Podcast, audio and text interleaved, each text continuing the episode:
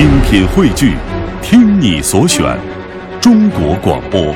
radio.cn。各大应用市场均可下载。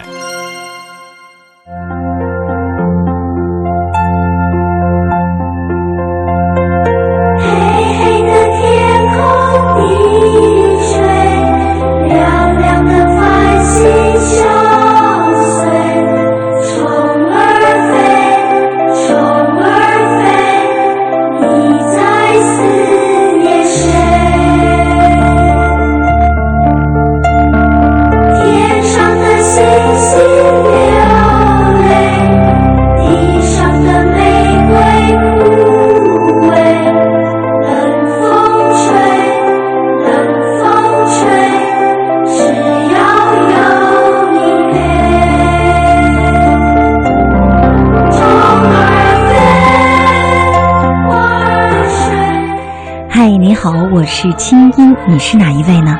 那今天过得好吗？二零一五年一月六号星期二，这里是中央人民广播电台中国之声正在为您直播的《千里共良宵》节目。新的一天开始了，很高兴我们在一起。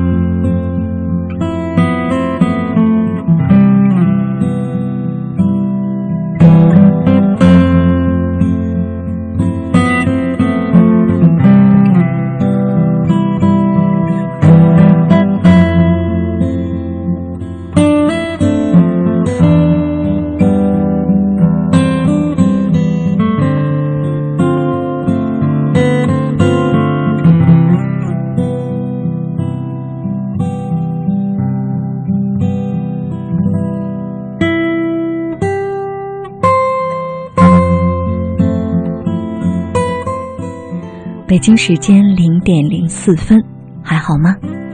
新的一天来到我们身边，才刚刚四分钟的时间。此时此刻，你是带着怎样的心情坐在电波另一端，在守着收音机的呢？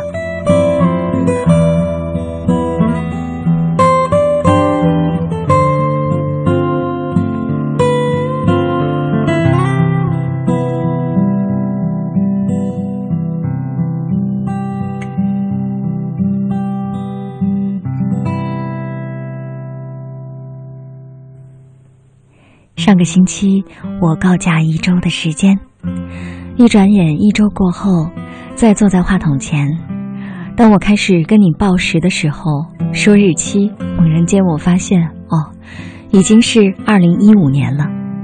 我们上一次见面是在去年，嗯，上周啊，之所以没有主持节目，是因为我到湖北武汉去出差。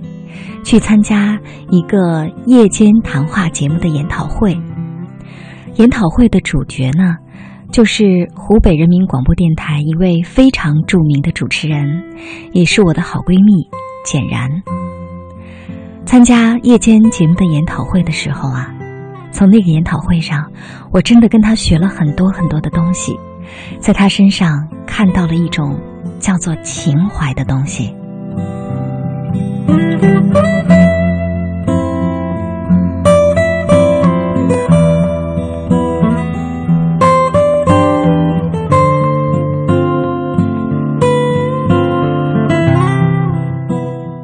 嗯，情怀，究竟什么是情怀呢？就在几分钟前啊，我在跟刚才的央广夜新闻节目的主持人尹奇在交接班的时候，当时呢，他正在播放一首歌曲，叫《这个季节去南方旅行》。我跟他议论，我说：“我怎么觉得这首民谣的歌曲有点怪怪的？”他说：“怎么了？我觉得很好听啊。”我说：“嗯，好吧，也可能是我老了。”因为我总觉得民谣歌曲当中啊，除了好听，除了小清新，除了小腔小调之外，还应该有一种叫做情怀的东西。说完，我就愣住了。那究竟那种叫情怀的东西，它是什么呢？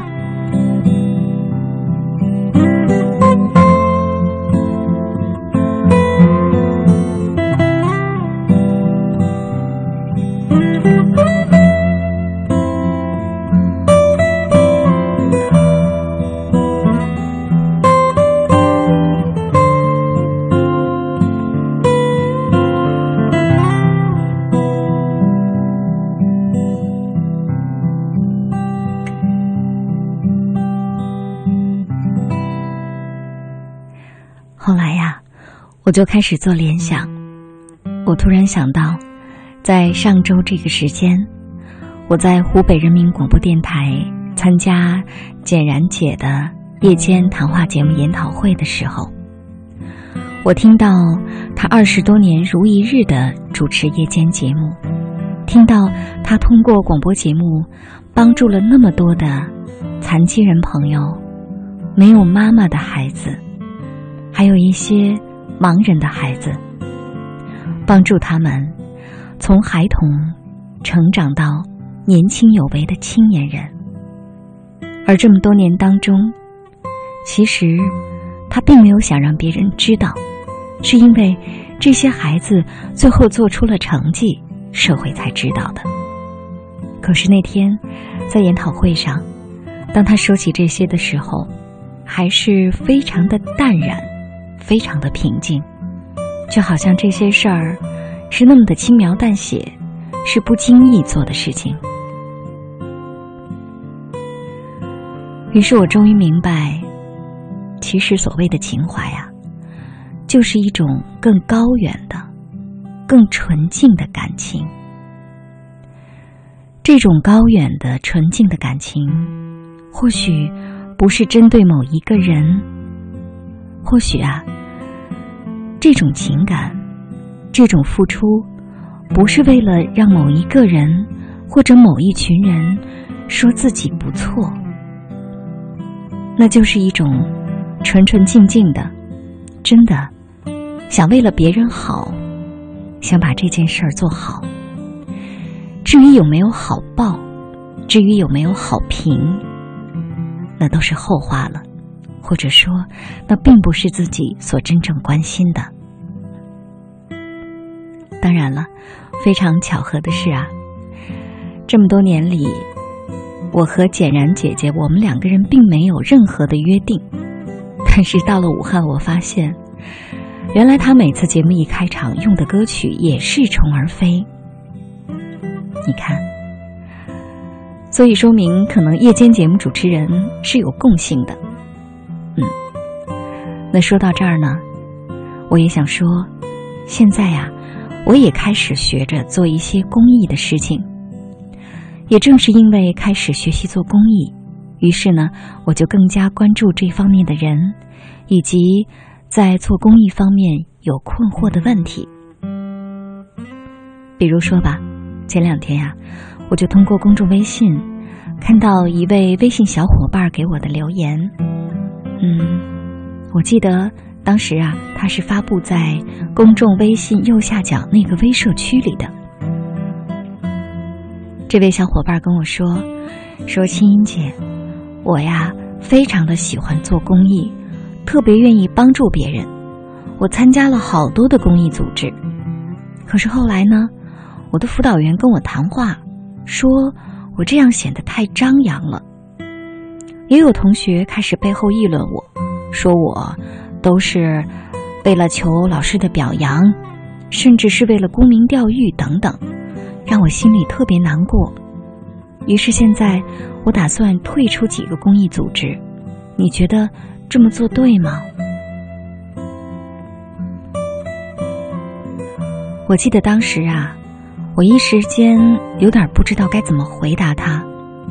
其实坦白的说，我也不知道对不对。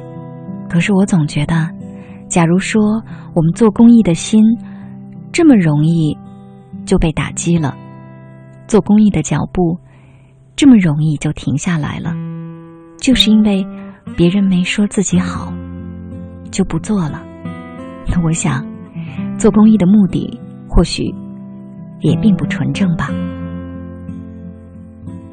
可是啊，我注意到现在全社会对于公益这件事儿，还有另外一种声音，就是，但凡你要做公益，你就必须是完全无私的，甚至是不可以拿报酬的，你必须是苦哈哈、穷兮兮的去做公益，才叫真正的公益。这段时间啊，我经常跟我们国家的公益专家、中华社会救助基金会的会长胡广华先生做讨论，跟胡老师学到了很多的东西。有一次说到做公益，胡老师跟我聊说，其实啊，现在全社会对于公益存在着一些道德绑架，甚至是很尴尬的现状，就是觉得做公益呢，第一，你是不能挣钱的，你只能向别人伸手要钱，比如靠全社会募集募款，就跟化缘似的，或者呢，靠一些企业家，呃，一些企业或者是一些有钱人、一些名人的捐赠，主要是靠这些来做公益。那与此同时呢，当你拿了别人的钱，全社会都会来监督，会看看你这笔钱到底花在哪儿了。假如说你组成一个公益团队，你团队当中的人也是拿工资来做事情的话，即便工资不高，大家都会觉得你不可以这样，因为你是公益人，所以你就必须全部的付出，无私的奉献。他告诉我说，其实啊，这是一种误解。那除了这个误解之外，我们会看到，目前在全社会很多年轻人非常的喜欢做公益，可是呢，确确实实存在着很多很不专业的现状。比如说吧，你看，每当有大灾难发生的时候，我们还记得当年汶川地震的时候，有一些年轻的志愿者呀，没有接受过任何的心理专业的培训，然后呢，就非常有热情的跑到了灾区，然后去跟那些灾区的那些百姓们说：“你有什么需要你就说吧。”看到别人可能在忙于重建家园，会跑去几乎是揭伤疤似的问别人：“难道你的家人过世了你不难过吗？你想哭你就哭吧，你不用假装坚强。”这些看似非常的有爱心，但其实啊，由于缺乏专业的心理帮扶的技巧，所以几乎成了一种第二次的伤害。那么还有的志愿者呢，就是觉得自己在做公益，在帮助弱势群体，于是呢，总是以一种助人者的姿态出现，就是他帮助别人，事实上他是比较有优越感的，他也非常的希望那些被他帮助的人知道感恩，甚至啊，有一种。别人对他是手心向上的姿态，他就觉得非常的满足。而且呢，有的时候我们在帮助弱势群体的时候，我们看到他弱，于是我们就完全无条件的让他获得。我曾经看过一件非常真实的事情：中国的志愿者和美国的志愿者这两对年轻人啊。一起到非洲去帮助那些非洲需要援助的灾民。中国志愿者们的做法呢是把这些救灾物资啊全部的很快的发放了下去。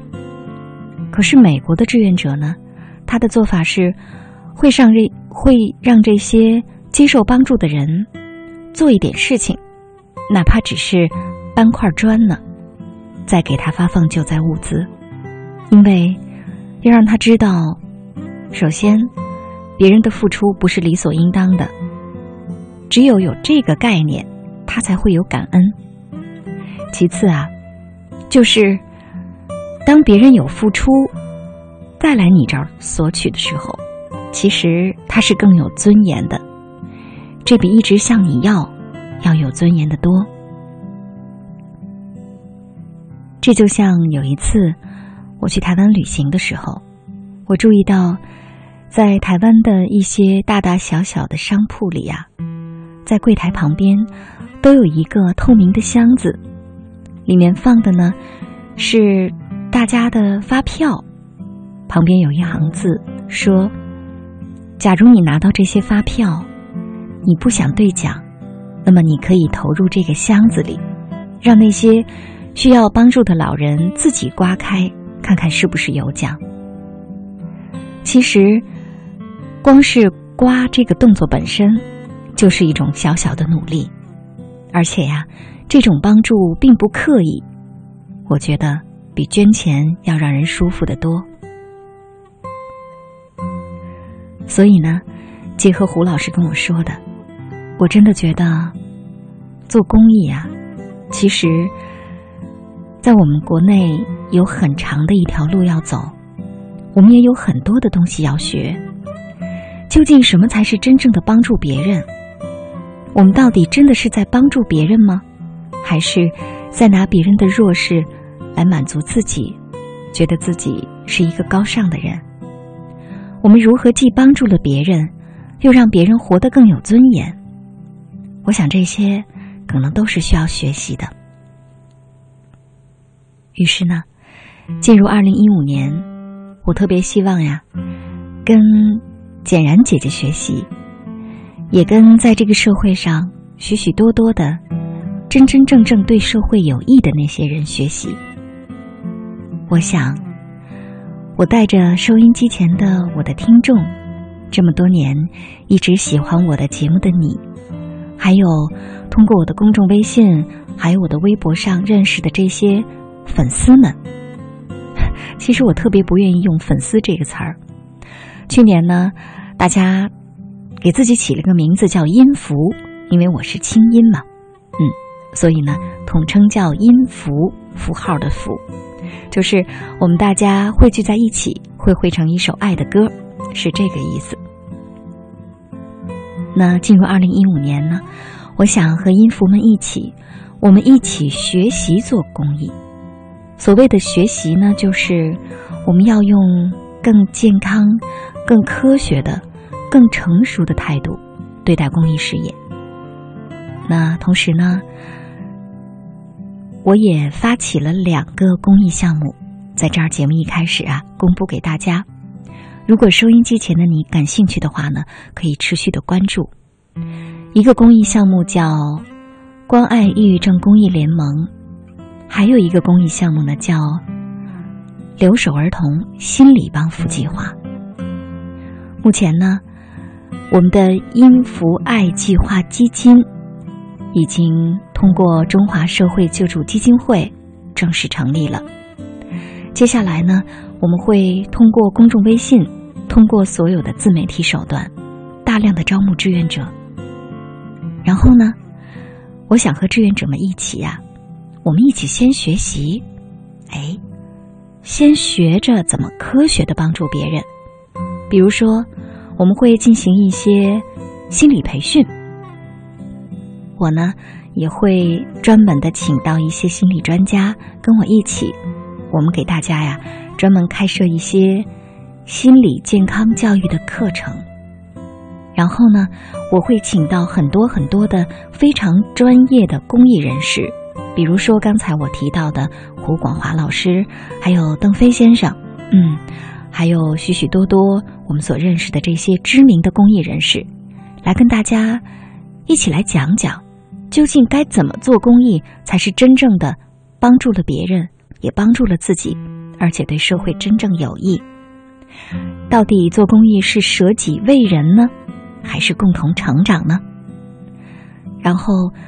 等我们经过了心理专家的培训，经过了专业的公益人士的培训，我们真正的获得了专业的公益知识之后，接下来啊，或者呢，你可以加入我的公益项目，或者呢，你也可以去帮助，比如说那些流浪的小动物，或者保护环境，等等等等，任何你感兴趣的公益项目，我们一起啊发光发热，为这个社会真正的贡献一些正能量。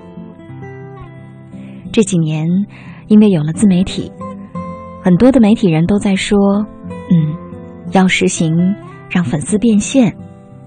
那作为我来说呀，我觉得，因为我是一个，嗯，是一个主播，也是一个心理咨询师，我可能是目前国内唯一的一个在主播和心理咨询师两个专业领域跨界传播的媒体人，所以呢。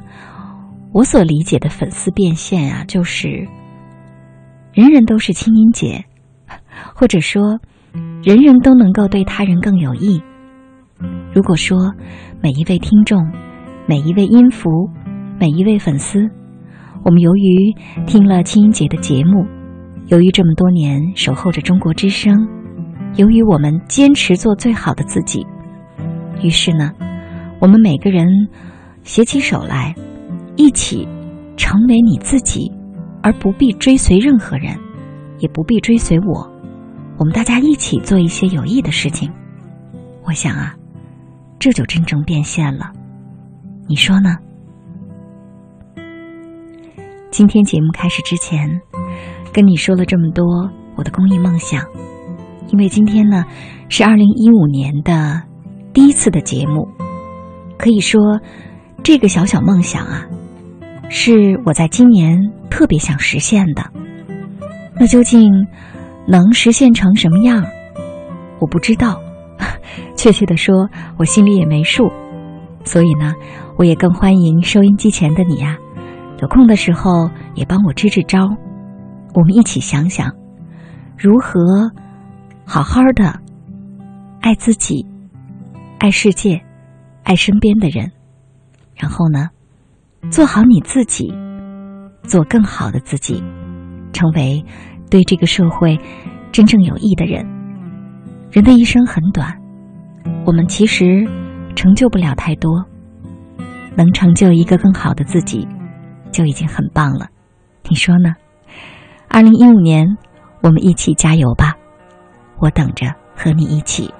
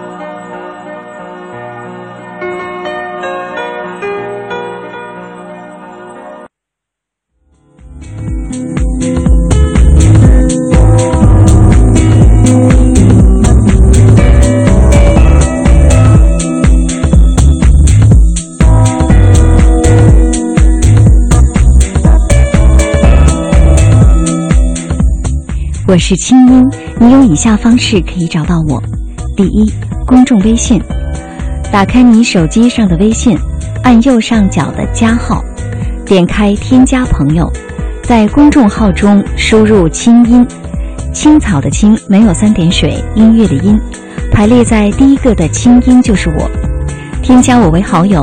每天晚上入睡前，你将通过微信听到我发给你的晚安心灵语音。我会用我的声音和心灵感悟陪伴你和每一天说晚安。同时，在每周一晚间的直播节目当中，你还可以通过向我的微信发送语音或文字给我留言，参与到节目互动当中来。没错，就是现在。如果你的留言足够精彩，你将会在当晚的直播中听到你自己的心声。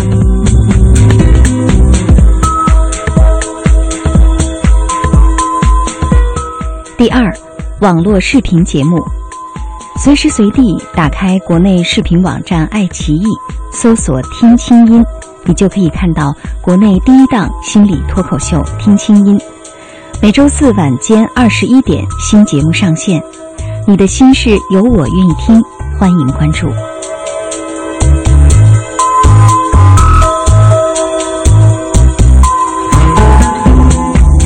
第三，新浪微博。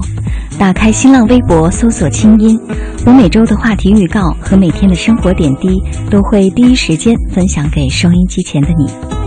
第四，打开电脑给我写信，我的电子信箱是“清音”的全拼 q i n g y i n at c n r dot c n，告诉我你的心事。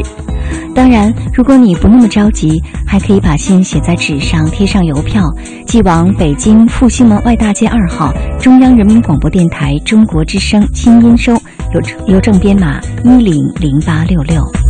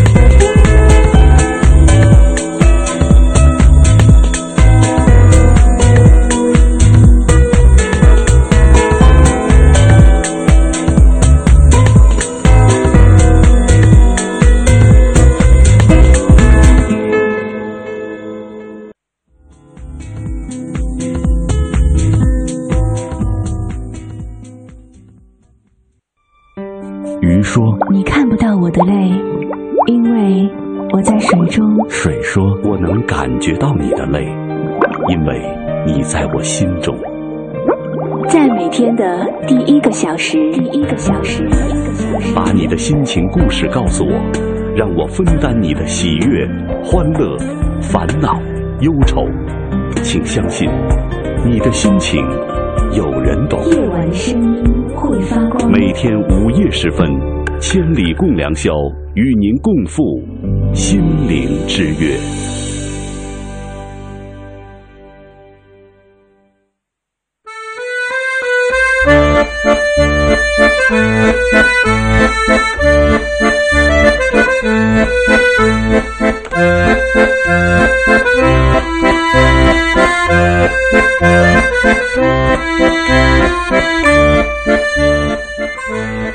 世上没有任何两片叶子是一样的，动物们之间也只有不同，没有美丑。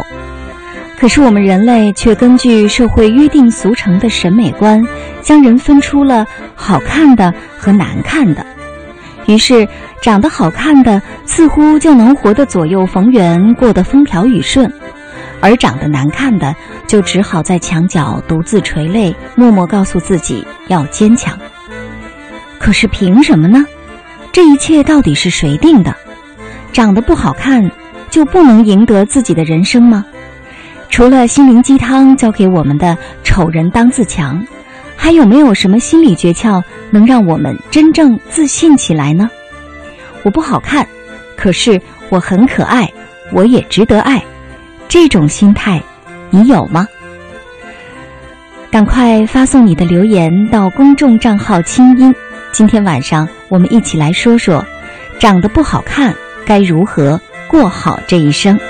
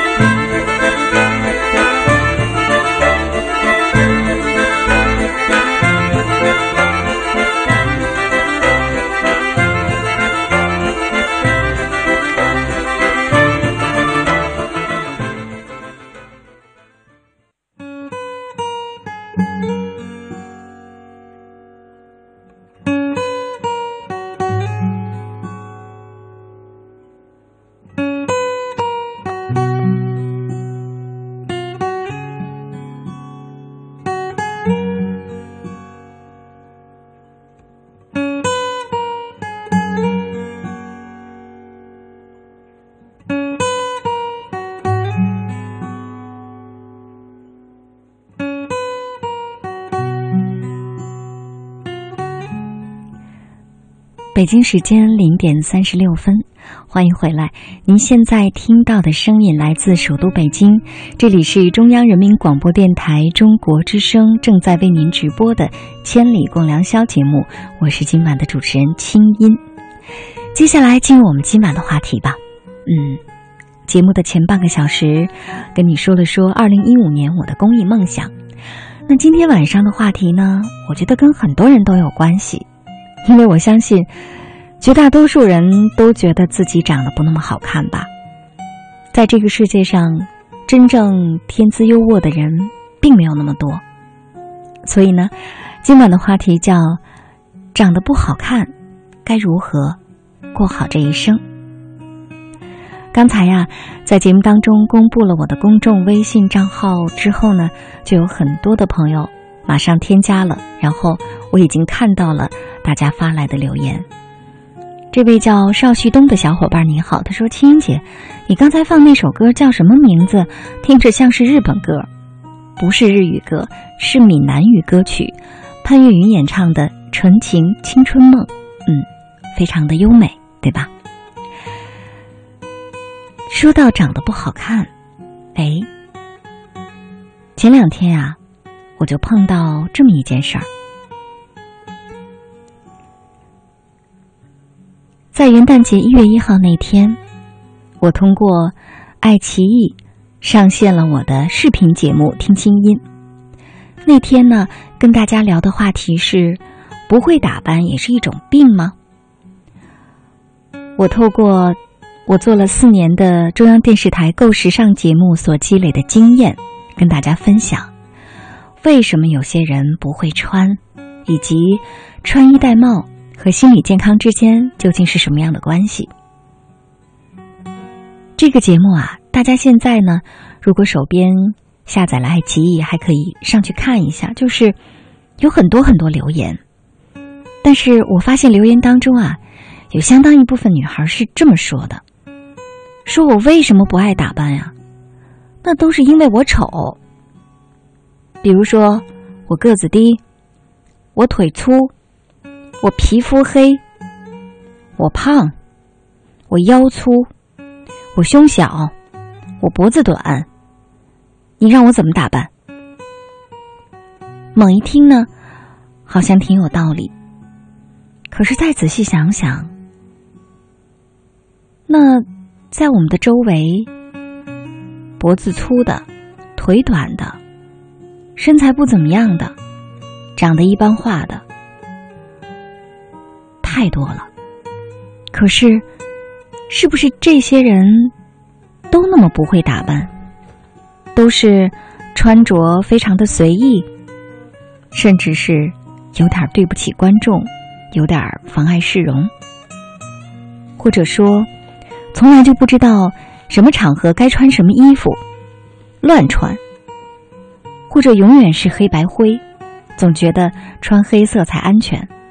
甚至找借口说：“嗨，一个人嘛，外表不重要，只要心灵美就行了。”问题是，很多人外表不怎么样，心灵也不见得美呀。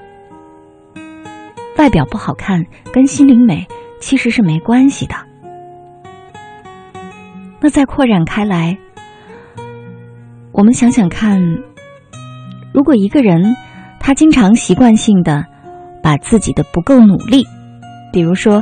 形象上他不够努力，那其实呢，他可能在事业上，或者说在个人能力的提高方面，包括人际关系、恋爱，他其实都不够努力，但是又格外的敏感，他就会就是像说到形象、说到打扮自己一样，是这么的爱找理由，比如他的人生活得不成功。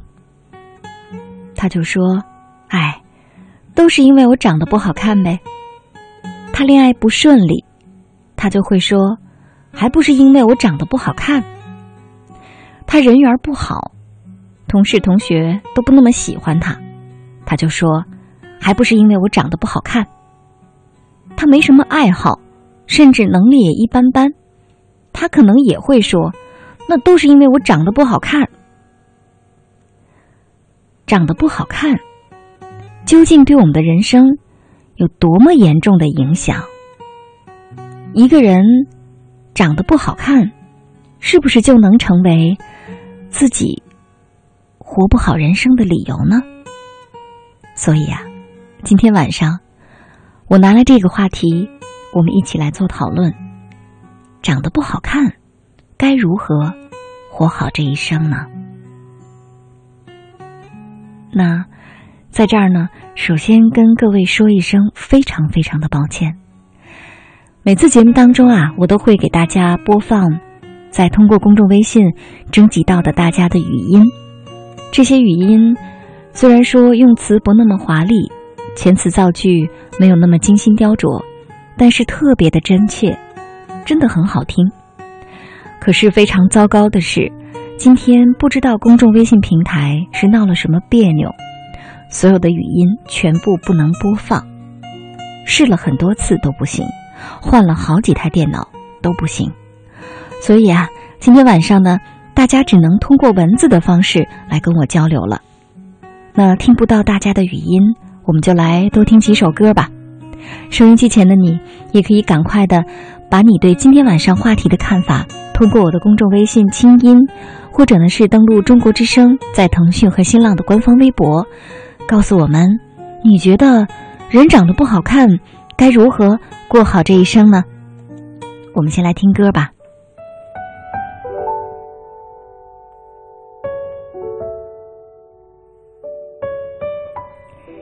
这首歌和这位歌手几天前红了，他叫陈洁仪，嗯，还记得他吗？多久没见你，以为你在哪里？原来就住在我心底，陪伴着我呼吸。有多远的距离？以为。闻不到你气息，谁知道你背影这么长，回头就看到你。过去让它过去，来不及从头喜欢你。白云缠绕着蓝天，啊，如果不能够永远走在一起，也至少给我们怀念的勇气，拥抱的权利，好让你明白我心动。的痕迹。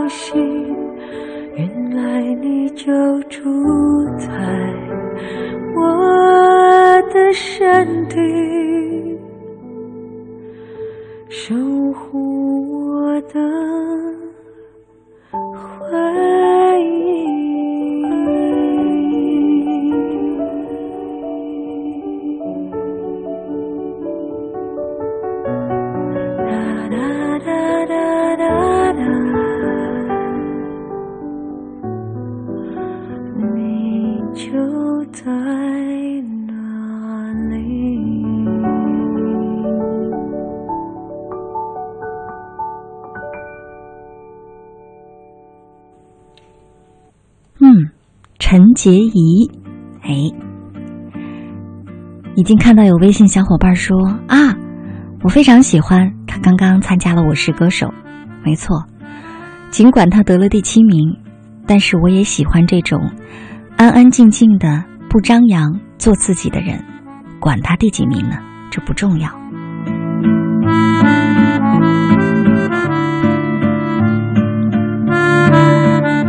说回今晚的话题，我们今天呀，我要再次强调，我们讨论的不是外表美重要还是心灵美重要，讨论的是，如果你外表不美，你该如何过好这一生？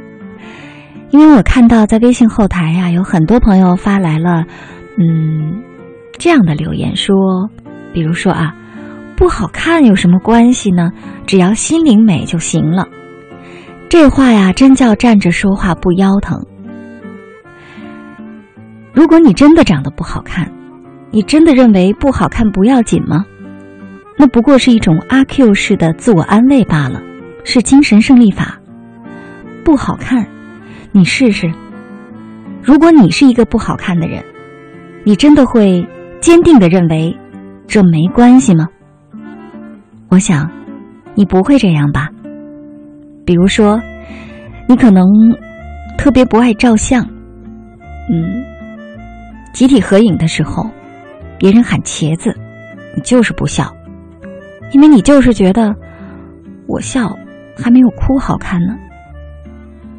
或者平常呢，你特别爱戴帽子，或者呀，你明明不近视，你非得戴个眼镜框，你不是为了显得有知识有文化。你就是觉得有个镜框在脸上摆着，你心里就觉得别人没有看到你不好看，你就安全了。平常呢，花一点艳一点的衣服，样式新颖一些的衣服，你从来不敢穿。有的时候甚至连试试都死活不肯。你就是觉得，再好看的衣服穿在自己身上都白瞎。生活当中。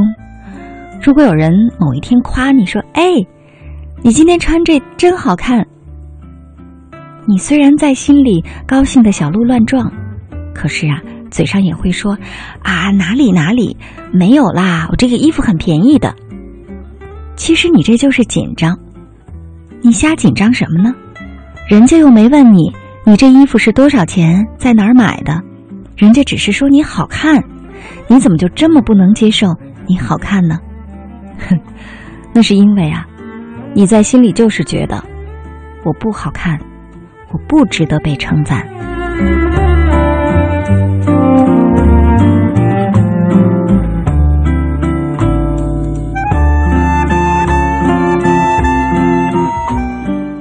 嗯，怎么样？以上我说的那些，是你吗？我觉得。我们经常啊，或许是因为受传统文化的影响，有一种观念就是，一个人外表美不重要，心灵美才重要。我想这是第一个误区，就是外表美怎么就不重要了？外表美和心灵美同样重要，这才是对的吧？我们为什么一定要打击一个，树立另外一个呢？第二个误区啊，就是我们经常说，一个人外表不美，他心灵就是美的；或者我们会觉得，一个外表特别好看的人，尤其是女孩儿，那他肯定能力不怎么样，人品也一般。如果他是个帅哥呢，他有可能就很花心，靠不住。我们为什么一定觉得？一个人外表不好看，心灵就一定美呢？我曾经说过，我觉得这人吧，比如我们每天每个人总会照镜子，对不对？假如一个人他每天照镜子，心里都是负能量，每天照镜子，心里都在抱怨，老天爷真不公平！你看上我眼睛这么小，单眼皮儿，我眼睛一大一小。我鼻梁这么低，我脸这么胖，一照相，全部就看见我那张大饼脸了。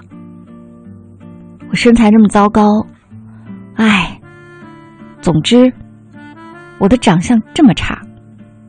然后没办法，怎么办呢？还得出门，洗洗脸，随便擦点油就出去了。如果每天早上我们的心情都是这么开始的，我们心里满满的负能量，甚至很多的抱怨，我们怎么可能见到别人之后贡献出正能量，永远给别人阳光灿烂的笑？即便如此，我想。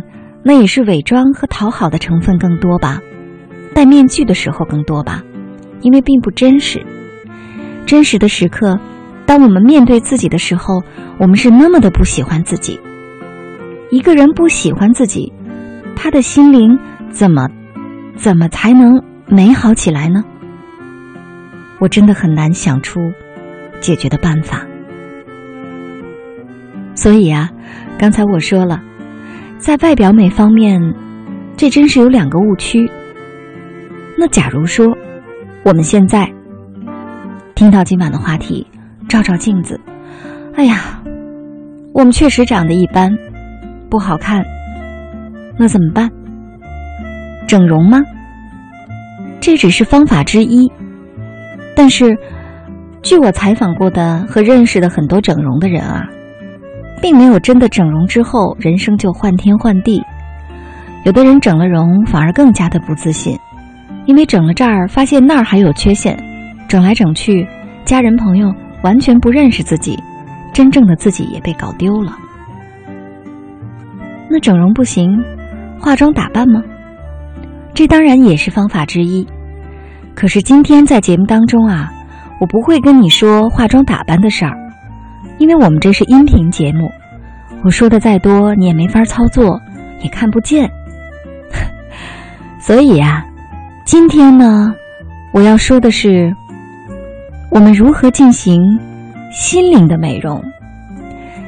心灵的美容呢，并不是说我要做一个高尚的人，我要提升自己的气质修养，腹有诗书气自华。我觉得这些有一定的道理，但是啊，还是有点太虚、太空了，甚至有点假。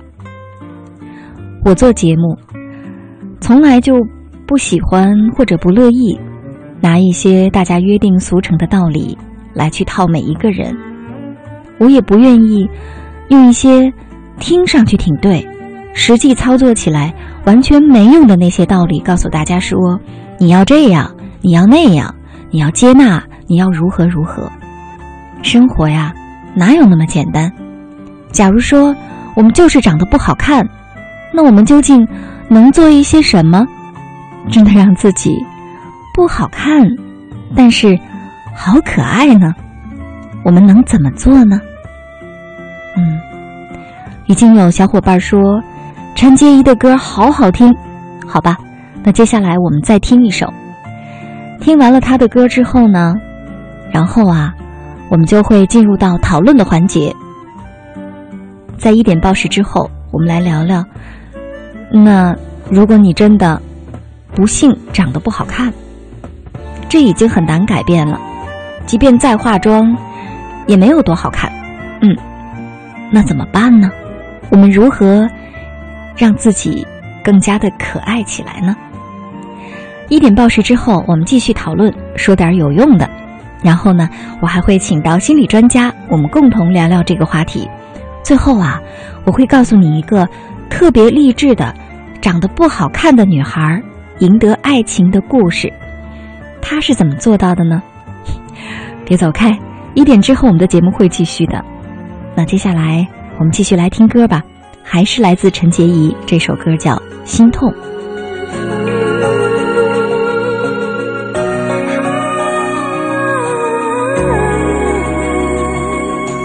你总是这样说我像一颗不容易融化的糖果，带我见你的朋友，又很得意地埋怨我承诺。你追问我的行踪，你在乎我的举动，哄得我泪眼迷蒙，做些事情让我被感动。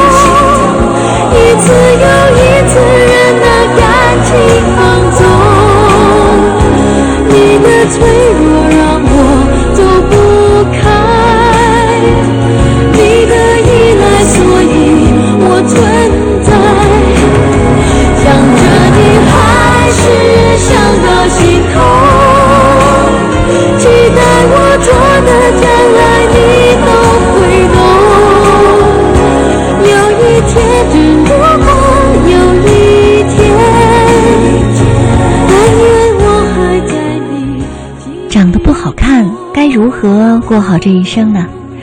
这世上没有任何两片叶子是一样的，动物们之间也是只有不同，没有美丑。可是我们人类却根据社会约定俗成的审美观，将人分出了好看的和难看的。于是，长得好看的似乎就能活得左右逢源，过得风调雨顺。而长得难看的，就只好墙角独自垂泪，默默告诉自己要坚强。可是凭什么呢？这一切到底是谁定的？长得不好看就不能赢得自己的人生吗？除了心灵鸡汤教给我们的“丑人当自强”，还有没有什么心理诀窍能让我们自信起来呢？我不好看，可是我很可爱，我也值得爱。这种心态。你有吗？赶快发送你的留言到我的公众微信“清音”，告诉我你的想法，或者登录中国之声在腾讯和新浪的官方微博。我们今天晚上一起说说，长得不好看该如何赢得自己的人生。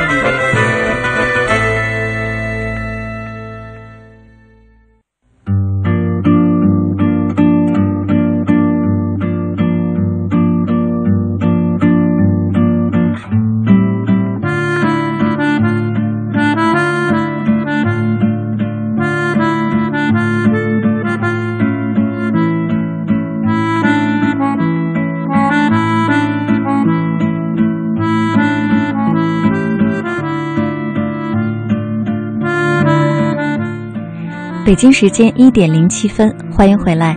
您现在听到的声音来自首都北京，这里是中央人民广播电台中国之声正在为您直播的《千里共良宵》节目，我是今晚的主持人清音。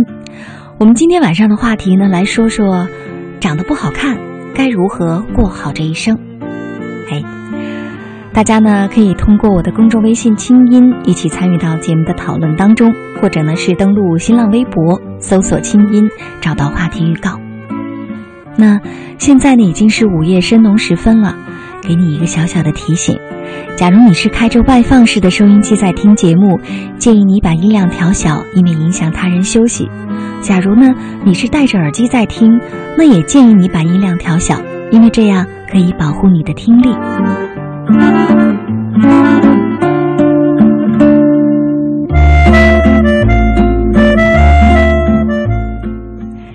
在微信的后台，微信小伙伴唐赛萌说：“青音姐，这好不好看？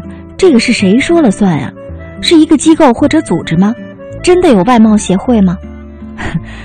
当然没有什么外貌协会。你看啊，唐朝的时候吧，以胖为美。”这非洲人大家都黑，谁也不说谁。好看难看，是比较才产生的。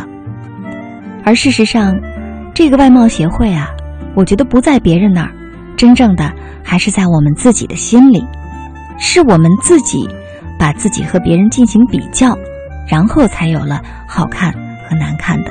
你说呢？那接下来，我们先来看看在微博上大家的留言吧。说到好看和难看，哎，说到长得不好看如何过好这一生，我们看看大家都会怎么去想这个问题。这些话究竟实不实在？我们来衡量衡量，它到底有没有用呢？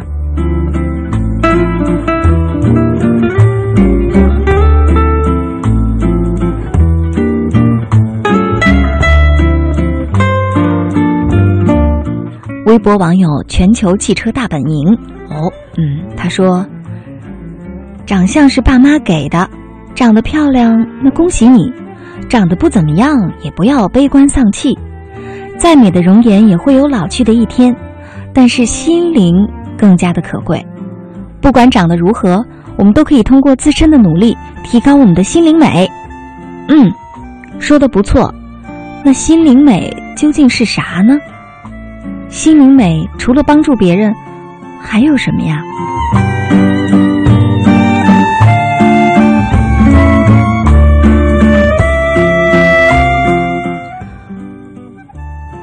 微博网友马乃佳他说：“我认识很多人，他们的长相并不出众，甚至可以说丑陋，但是他们不乏有知识、有魅力。而我呢，自己也是其貌不扬。”但是我并不为此觉得自卑和难过。人和人之间的相处啊是长久的，皮囊嘛早晚有看厌的一天，内在却是可以吸引他人一辈子呢。嗯，有些道理，你继续努力。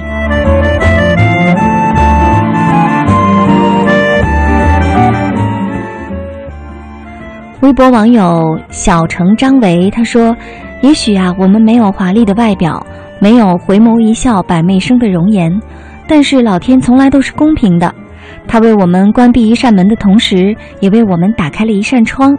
只要我们心灵善良正义，我们呢就是最美的人。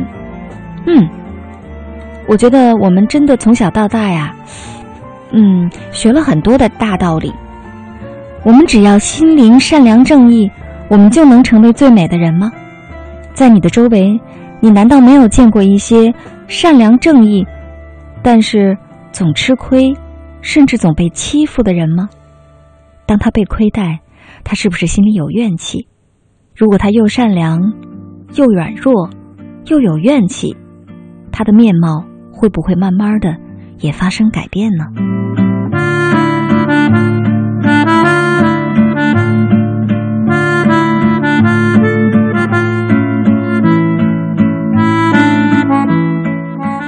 微博网友左转右四分之三个路口，他说：“马云说，人的长相和未来的成就成反比，所以我一直以为没有他成功。当然，我也不会没出息，面包会有的，爱情也会有的。这什么话都能安在马云身上，就跟现在我们看到朋友圈里动不动就是莫言说什么什么，莫言知道吗？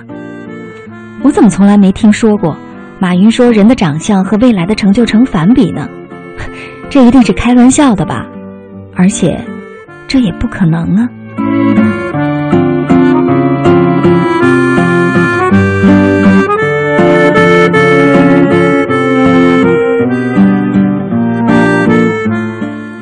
微博小伙伴为梦想默默奋斗，说：“长得好看的才有爱情呗，像我这样的注定孤独一生。”哎，被你说着了。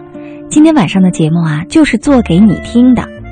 节目最后，我会给你读一个长得不好看也赢得爱情的小故事，对比一下，看看是不是其实你不够努力，跟长得好不好看没关系。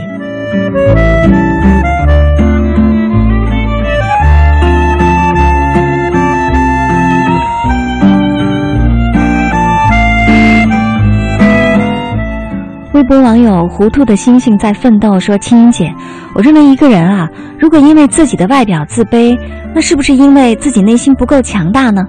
外表是天生的，是父母给的，一个人的气质和修养更加重要吧。长得不好看也可以有魅力，个人的气质比外表更吸引人吧。嗯，你看我们老是说气质气质，那究竟啥叫气质呢？气质又是哪儿来的呢？”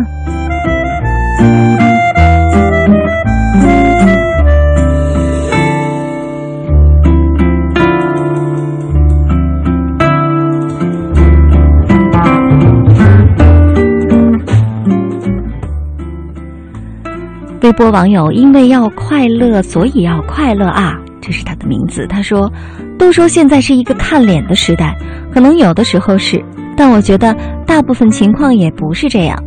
长相好坏只是他人一个直观的判断，更重要的是我们能否接纳自己、爱自己，做独一无二的自己，从而传播自己的正能量。这样快乐的一生，还有什么可发愁的呢？”嗯，说的挺有道理。其实啊，我现在觉得网络流行文化有的时候啊，真的挺糟糕的。比如说吧，我们经常说这个人颜值怎么样，那个人颜值怎么样，这啥叫颜值啊？不就是长得好看难看吗？现在又多了个新词儿。但是你说这颜值低的，我们难道就不过了吗？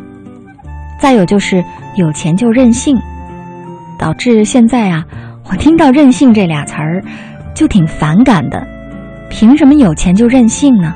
你多大了你还任性？任性本来是一个贬义词，是一个人不长大、不成熟，甚至不懂事儿的表现。怎么现在跟钱挂上钩，就成了好玩的、对的、有趣的，甚至是动不动就说任性？如果整个社会我们都任性，那我们还过不过了？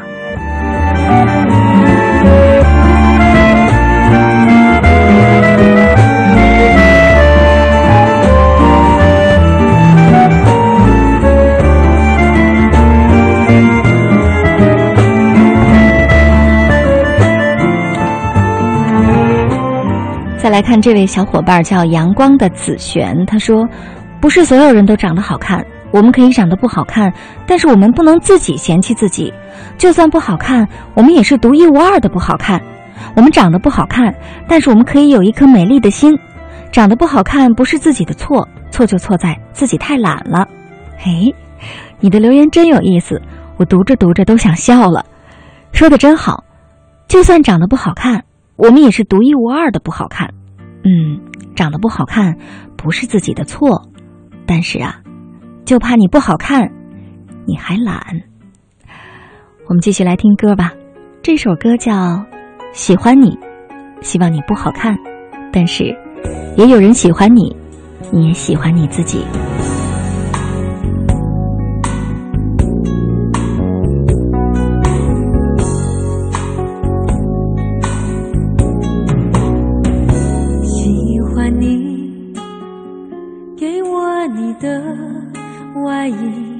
让我想躲在你身体里，喜欢你，借我你的梳子，让我用柔软头发吻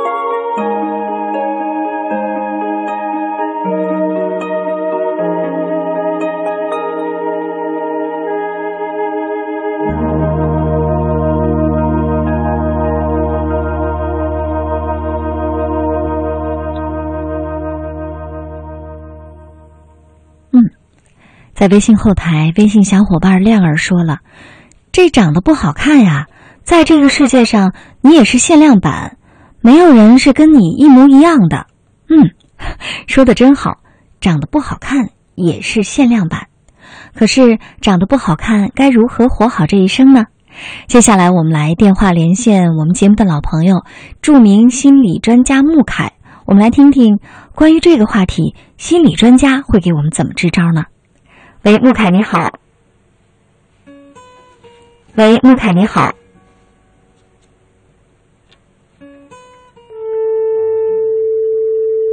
好，我们请导播呢处理一下，可能是让穆凯等的时间太长啊，于是呢电话就掉线了。哎，长得不好看，该如何活好这一生？你怎么想呢？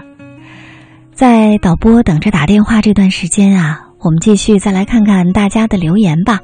嗯，你看这位小伙伴贾珍说了，长得不好看，就算你自己在乎，别人会不在乎吗？嗯，其实别人在不在乎还真的不重要，重要的就是你自己有多在乎，以及你是拿什么态度在在乎的呢？好，我们继续再来试着接通一下穆凯的电话。喂，穆凯你好。喂，穆凯你好。哎，你好，能听见吗？嗯，能听见。现在终于听到你的声音，我就放心了哈。我在想，是不是今天晚上这个话题会让你觉得长得不好看？这跟心理有关系吗？不知道怎么说呀。嗯嗯呃，这个其实跟心理是有关系的。嗯呃，其实是这样的，呃，就你在一开始就念了一段，就是我觉得挺好那一段，说就是你长得不好看，就是你自己感觉都不好了，是不是？对，那不是我念的，那是我说的，我想着对说的。对，但是可能说的太具有普遍性了 哈，对对对于是大家都觉得，哎，这说的就是我。对对对。嗯其实有一个问题啊，这很好玩儿，嗯就是，那我出生来到这个世界上，我怎么能知道自己好看还是不好看呢？哎，对呀，对吧，就是我不可能一生下来就带着一个标准或者观念，是吧？嗯然后觉得这个我好看，这个大家看着我都很顺眼，嗯，很喜欢我，还是我不好看，大家不喜欢我。对，这我们比较是哪儿来的呢？对呀，对，呃，其实这个我自己是不是好看的感觉，是被内化进来的，嗯我们是不知道的，哦我没办法知道我怎么样。其实是有人要告诉我，他要哦不停的让我知道我好看还是不好看，嗯，这个是非常非常重要的。那这是谁告诉我们的呢？呃，通常这个是父母告诉我们的，尤其是妈妈，嗯。是非常重要的。嗯。就是一个孩子长得怎么样，呃，不完全是所谓的他的五官怎么样，虽然五官是很重要，嗯。呃，但核心不是这个，嗯核心是他自己对自己的感觉，而这个感觉是被妈妈内化进来的。哦如果一个妈妈非常喜欢她的小孩，看着他非常开心，嗯怎么看都顺眼，觉得她特别漂亮，特别可爱，嗯不管五官长得什么样子，她都会认为自己很漂亮。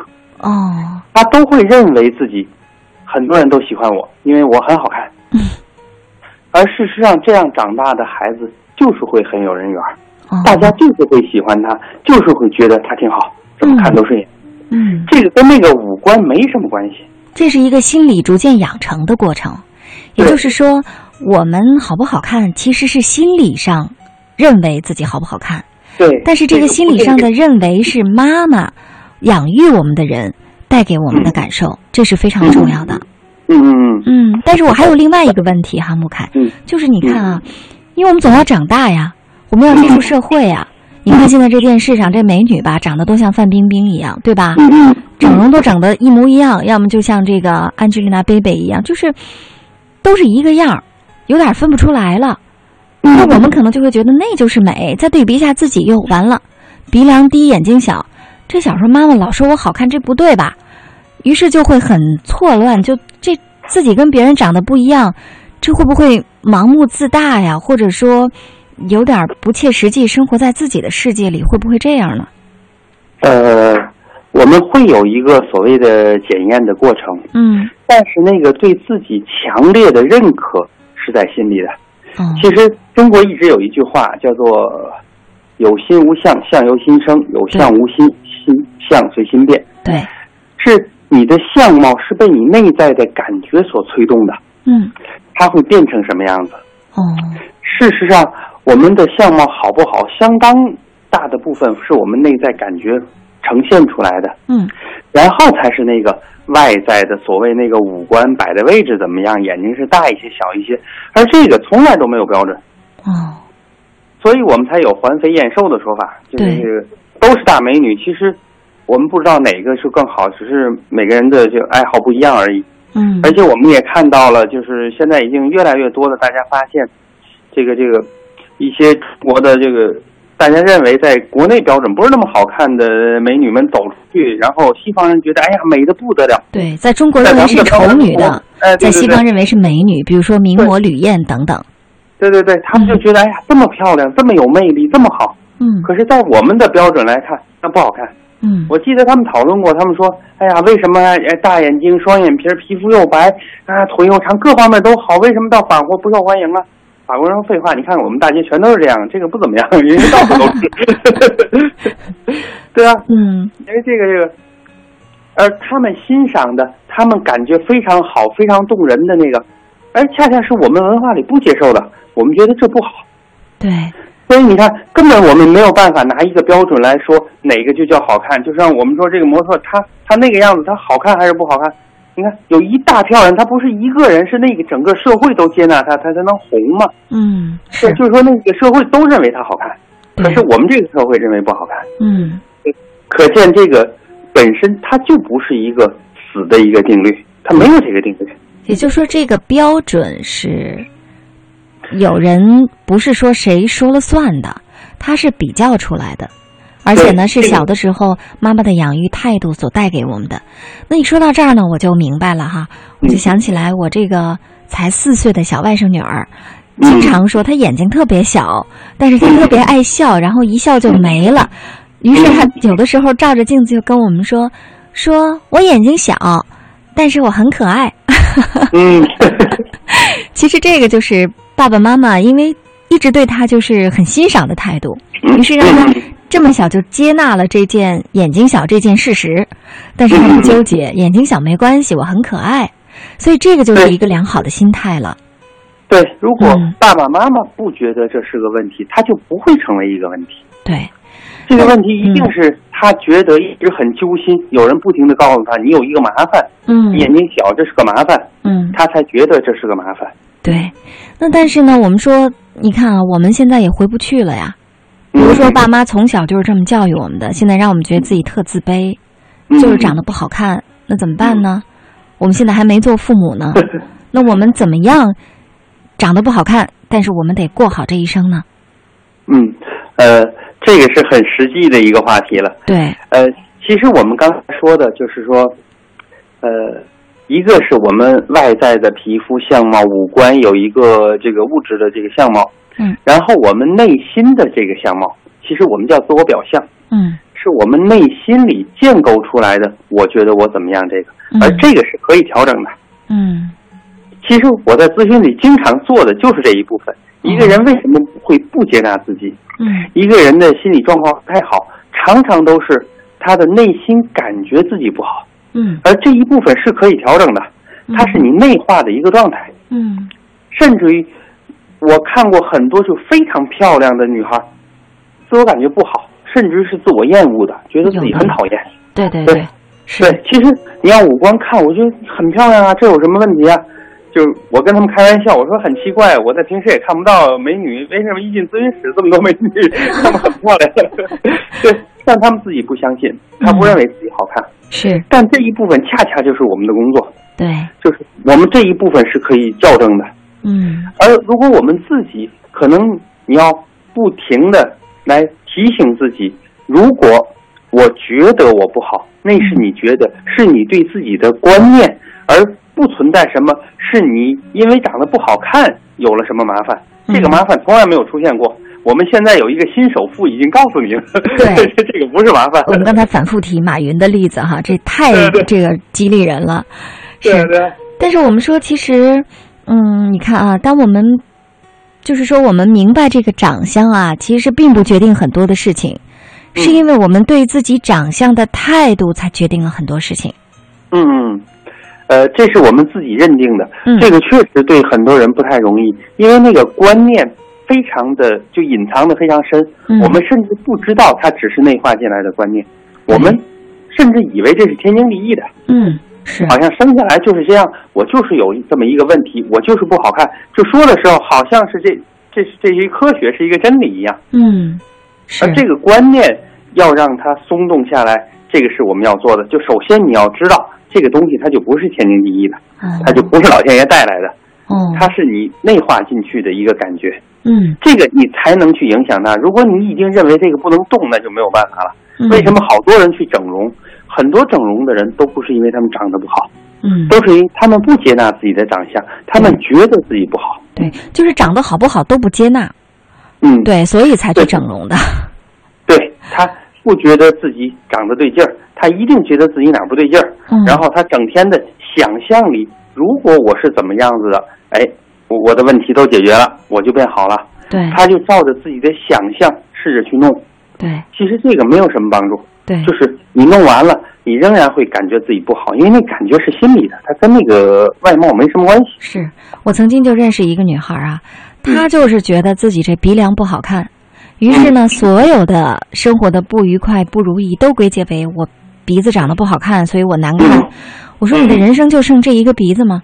后来他真的是去整容了，把鼻子整了。可是整完了之后呢，他的那些人际关系的烦恼啊，自己个人成长的问题一样没有解决。所以这真的不是鼻子的问题，只是因为他把这个鼻子放得太大了。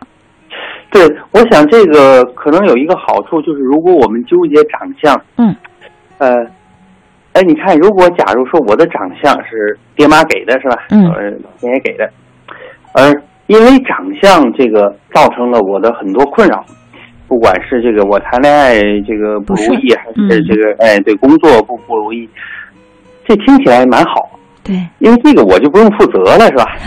是，这 这相貌这个好像是是一个这个这个我运气不好，或者是有谁我下来了，我倒霉呗。对呀、我倒霉呗，是，因为这个会让自己就就逃避掉自己应负的责任，就我要为我的生命负责，我的人生负责，不管是我的爱情、我的工作、我的人际关系，我要负责，对，我就把这个责任扔出去了，嗯。扔给了一个就天生的这么一个东西，好像跟我没什么关系，然后我只是受害者。对，所以呢，这其实是不负责任的一种态度。对，这样其实暂时的可以让自己心里舒服一点，嗯因为我可以有的赖，是吧？嗯，对，就像你说的，他可以说是是因为我鼻梁子不好，所以我有这么多麻烦，对吧？这个不是我的事，是，这个人际关系这不是我有什么问题，是是相貌的问题。嗯，可是这个什么都解决不了，就这种态度或者方式，除了骗骗自己，就什么都搞不定。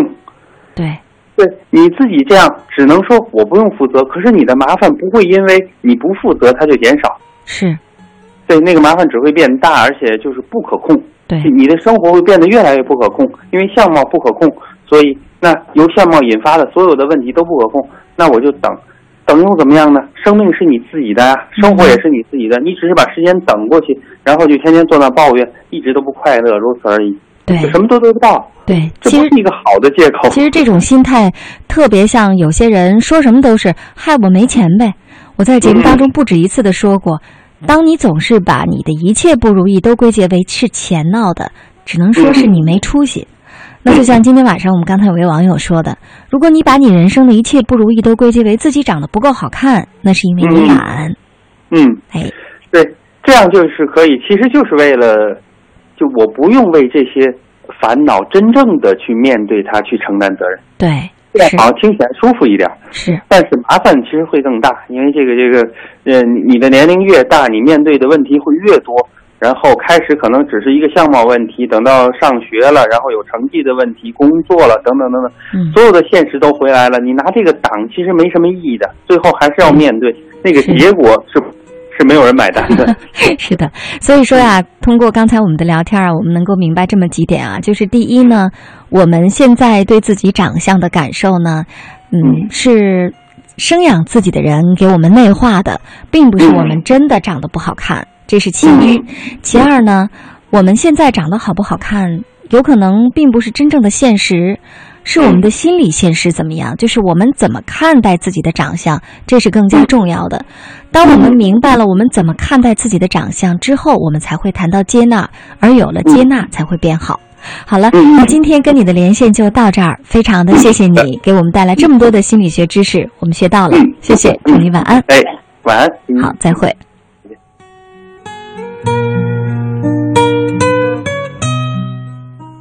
嗯，跟心理专家聊到现在，你有收获吗？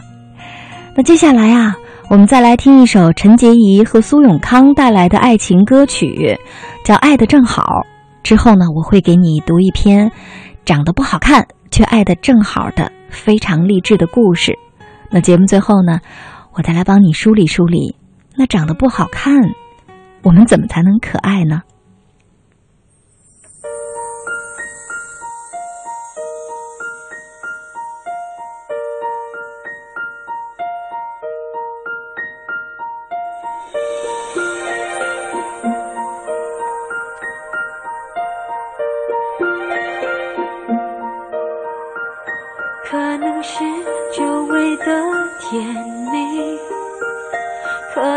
是潮水的来去，把眼泪流成一阵雨，能不能够流到你心里？一定是潮水的魔力，让海岸也无能为力。就当是生命中的奇迹。改变了天涯海角的距离，可能大雨来得太早，我还不。可是情话说的真好，我还在再怎么样寻找，来时路已经找不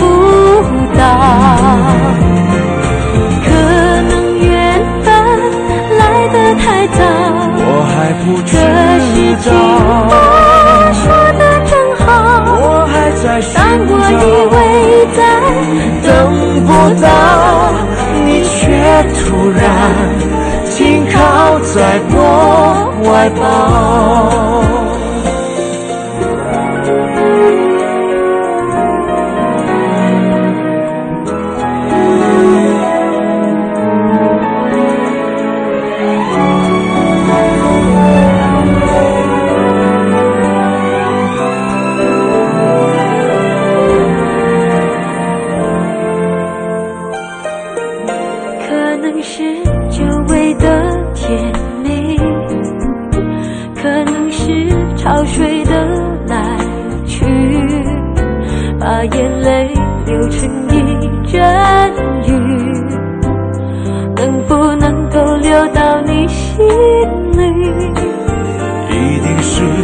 水的魔力，让海岸也无能为力。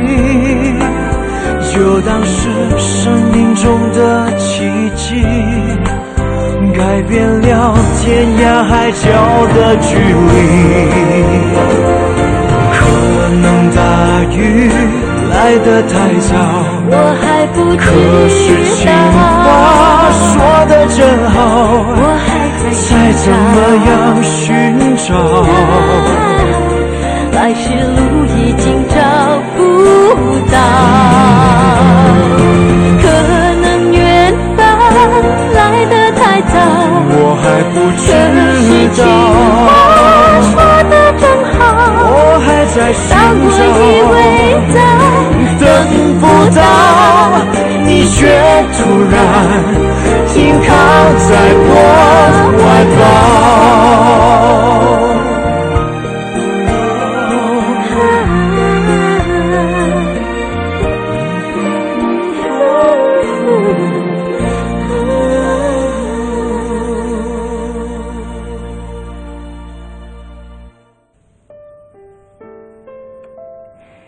不怕死的，过来答一个，平时啊，我就经常吐槽女朋友，她已经习惯了。我呢，身高一米八零，长相按满分十分算，平常一般都保持在七分。如果认真收拾一下，就能够冒充八分。他吧，身高一米五零，嗨，反正他死活都不肯告诉我真实身高。不过吧，真的是连我肩膀都不到。很标准的方脸，额前的头发有点稀，也就是说刘海不厚，而且贴在脑门上。胸部嘛，嗯，很小，腿腿呢粗短，而且还有点外八。长相嘛，如果按十分算，平时也就五分吧。虽然不怎么漂亮，但是她真的很可爱。他如果认真的把刘海打理一下，用鬓角修饰一下脸型，可以到六七分儿。唉，不过好在他每次跟我出门，还是知道认真收拾一下，所以嘛，还好。另外呢，不光是我们两个外表差距大，我们俩家庭差距也不小。我们家家庭正常，挤一挤能挤出一套两居室的首付。他们家呢，家庭情况就比较复杂，经济上只能维持正常生活。这种差距大到了什么情况呢？女朋友他妈都觉得没有安全感，他妈原先就告诉他说。找男朋友一定不能找比他高太多的，所以他妈一度非常反对我们两个交往，觉得我是玩他，迟早会甩了他。我爸妈也特别诧异我的选择，很纳闷儿，怎么选来选去，我选了这么平常的一个姑娘呢？以上啊就是基本情况描述了，接下来我再回到主题，跟不漂亮的女孩谈恋爱。到底是什么感觉呢？还没开始交往的时候，我们是彼此的红颜和蓝颜，能够玩到一处，能够一起海阔天空的胡吹乱侃，能够分享彼此难以启齿的秘密，也能够舔舐对方内心深处陈旧的伤口。但是，这还不是全部。真正开始了男女交往之后啊。我觉得我有一种很特殊的感觉，四个字儿，就是灵魂伴侣。这个词说起来很玄乎，不过我对这个词感受特别简单，就是遇到他之前，不论我独自一人还是跟大家一起，总觉得心里空了一块儿；遇到他之后，不论我独自一人还是跟大家在一起。我的心里再也没空过。男人嘛，都好色，我也不例外。尤其是我这种高跟丝袜美腿控。但是啊，就像很多人说的，外在决定两个人能否在一起，而内在决定两个人能在一起多久。我认为啊，如果冲着结婚去，冲着一辈子去找女朋友。你必然要面临一个问题，就是有一天他老了之后，我用什么爱他？以前接触过不少女生，因为我帅嘛，所以有很多女生的确漂亮，的确温柔，的确善良，的确令人心动。可是从他们身上，我实在看不到这个问题的答案，就是当他们老了，我拿什么爱他？所以我只能离开，因为我不打算害人害己，他们没能长久的吸引我。可是，从我的女朋友身上，我看到了一些更可贵的、经得起时间考验的品质。比如说吧，努力，那种长期身处逆境之中。依然愿意为了自己和别人的幸福而去拼搏的努力。再比如说，聪明，那种面对一时的诱惑，依然能够明白自己真正追求的到底是什么的那种聪明。比如理性，那种面对自身的各种坏情绪，依然能够考虑很周全，能够为别人着想。在乎别人感受的理性，还比如说，善良，就是那种明明自己还有各种困难、各种问题，但是却仍然愿意理解和帮助别人的善良。我深深相信，这些品质啊，即使过了三十年、四十年，或者更长的时间，也不会轻易从一个人身上褪色的。而这些品质，即使过了再长的时间，也依然会被我欣赏和喜欢。没错，这就是我要的答案。所以，尽管之前家人都怀疑，但是我能够坚定不移的用行动证明给大家看。所以现在我们得到了周围一致的祝福。然后呢，我接着写。其实啊，最让我感到惶恐的是，很多人都在说我的女朋友很幸运。其实我觉得，幸运的那个人是我才对。我这人啊，小的时候脾气不好，曾发誓要改变自己的性格。没想到初高中的时候遇到了一些事情，之后各种思考纠正，这一改呀，就把脾气改过头了。遇到他之前，我处在一种很奇怪的心态里，无喜无悲，不惊不怒。我总是冷冷的，站在第三者的角度去看待事物。无论是我自己的事儿还是别人的事儿，我总是能给出很中肯、冷静的意见，我却无法融入情感。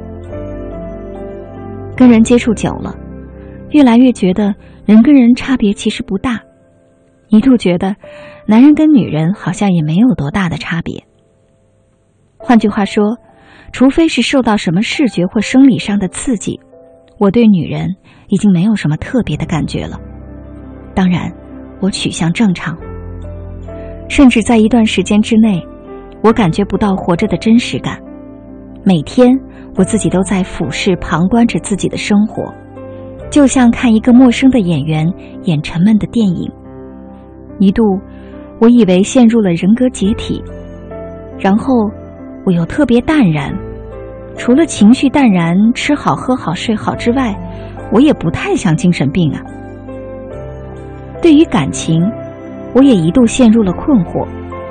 我不太在乎外表，当然，我不是完全不在乎，但是我对于两个人志趣相投、心意相通有着很苛刻的要求。我没有办法想象两人世界中的沉默和尴尬，因此，我宁可单着，我也不能找一个完全没有共同语言的人，因为我的这种。中立客观的态度和冷静的思考方式，所以有幸得到了周边朋友的一些认同，他们很信任我。但是，就算这些交心的朋友，每当我试着跟他们说我的想法，他们就很难明白我。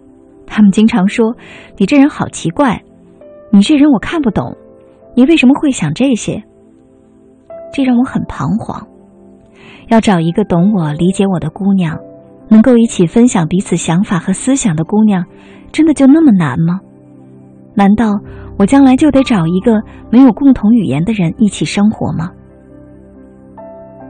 直到跟他在一起，我第一次发现，原来我想说的那些话题和想法，并没有那么空洞和无聊。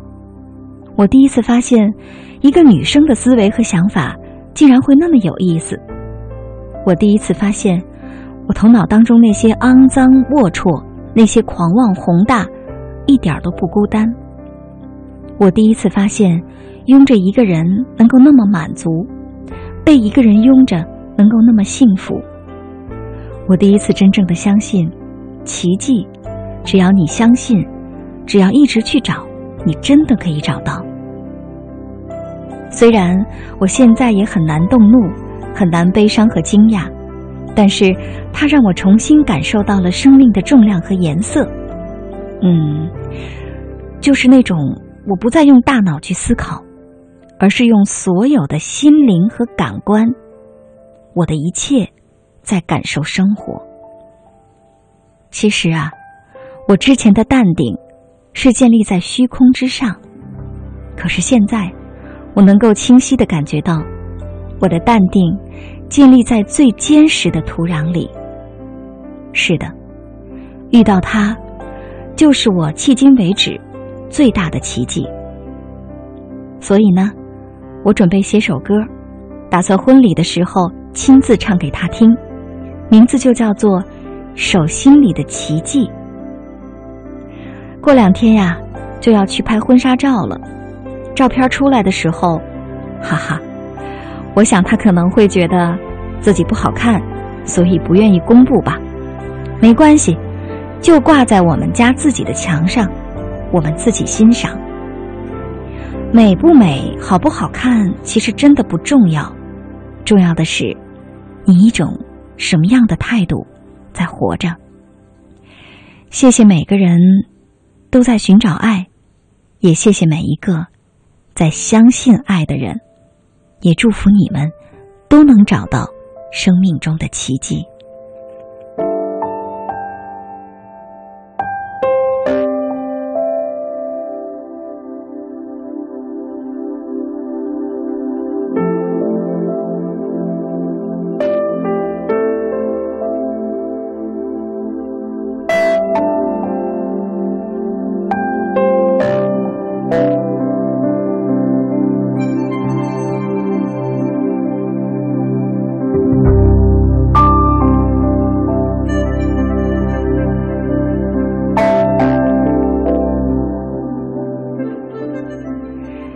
刚才我们听到的这个文章呢，它其实不是一个故事，是个真事儿。最近啊，在朋友圈里这篇文章，我看到过好几次，所以今天我才想做这样一个话题。在我们的身边，觉得自己长得不好看的人，真的是太多太多了。曾经一度，我也觉得自己长得不好看。可是这几年，我发现我比以前好看了。至少我学会了自嘲。比如说，每次录像的时候，我就会跟化妆师说：“哎，我眼睛一大一小，所以呀，你可好好给我画。”其实啊，这就是接纳。长得不好看怎么办呢？我们经常会觉得自己这也不好，那也不好。但是我在想啊，或许那是因为我们是在用眼睛看自己，没有用心看自己。我们看到的都是自己的表面。我们经常说看人要看内在，而我们自己真的有看过自己的内在吗？我们是否经常的肯定自己说：“我是一个坚强的人。”我是一个开朗的人，我是一个讲义气的人，我是一个顽强的人，我是一个勤奋的人，我是一个善良的人。就像刚才我们听到那篇文章当中的那位幸福的姑娘一样，你能这么经常肯定自己吗？如果你能，你才真的能做到，长相对你不那么重要。第二个建议啊，就是。平常，对于外在形象，真的要勤奋点儿，千万别再去相信什么外表美不重要，心灵美才是最重要的。节目开始那句话，我要再重复一次：外表美和心灵美都重要。所以呢，长得不那么好看没关系，但是让自己收拾的干净得体，然后呢，发扬自己的特色，比如说。可能个子不够高，但是你一样可以打扮的非常的娇小可人。你可能有点胖，但是一样可以穿出你自己的味道来，穿出胖女孩的美。当你开始认真经营自己的形象了，你的努力，周围的人是看得到的。那第三个建议啊，就是你要让自己活得有特色。所谓的有特色，就是。你坚持做你自己，不喜欢就是不喜欢，不愿意就是不愿意，不用去讨好任何人。坚持那些你生命当中真正认为对的、值得的，那些纯真的，那些让你的内心真正纯净的，那些哪怕别人看来没什么用，但是啊，它真的让你很美好的爱好。我觉得特立独行其实是一个很不错的状态，也是一种生活真正找到真我的感觉。做一个虽然长得不那么好看，但是用心看自己，经常肯定自己，把自己打扮的非常的得体，与此同时坚持自我、特立独行的人吧。如果你能这样，我想你一定会越来越好看的。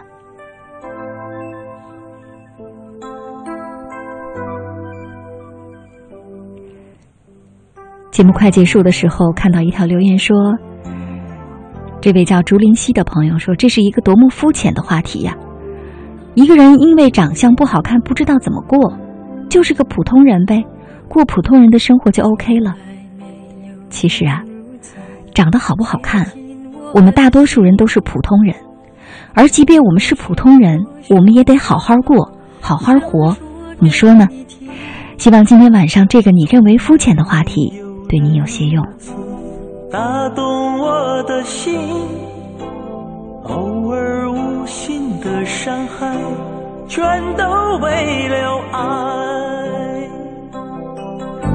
心会更爱一起走，说好不回头，苍天都变成沧海，谁来成全爱？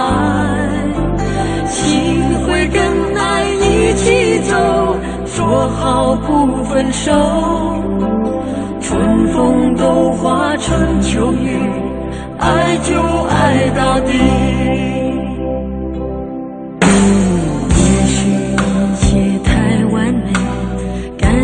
像在飞，